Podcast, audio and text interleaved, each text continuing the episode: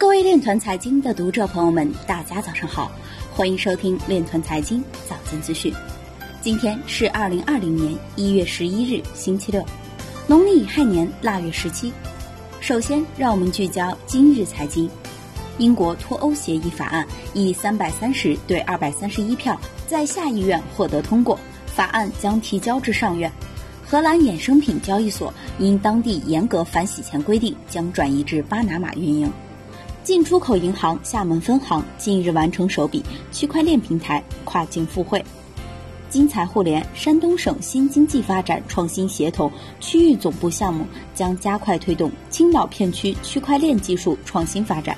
西班牙电信与科学技术公园协会合作，向约八千家公司授予对其区块链的访问权限。图灵奖得主带清华团队来沪研发数图区块链等计算科学。扎克伯格发布二零三零年愿景，未提及 Libra。纽约州长提议修改 FSL，获得许可的加密企业必须支付监管费用。阿里钉钉 CEO 表示，区块链等新技术率先在金融行业得以应用。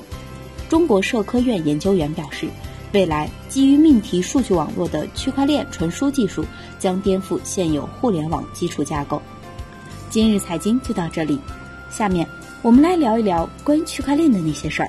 一月十日，新京报发文，最关键的四个词，看清二零二零年智慧城市发展趋势。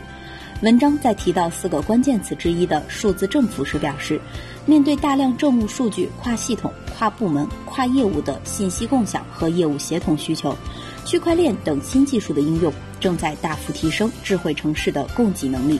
为政府数据的融合共享以及新一代政务云的发展提供了新的契机。基于区块链分布式的特点，可以打通部门间的数据壁垒，实现信息和数据共享。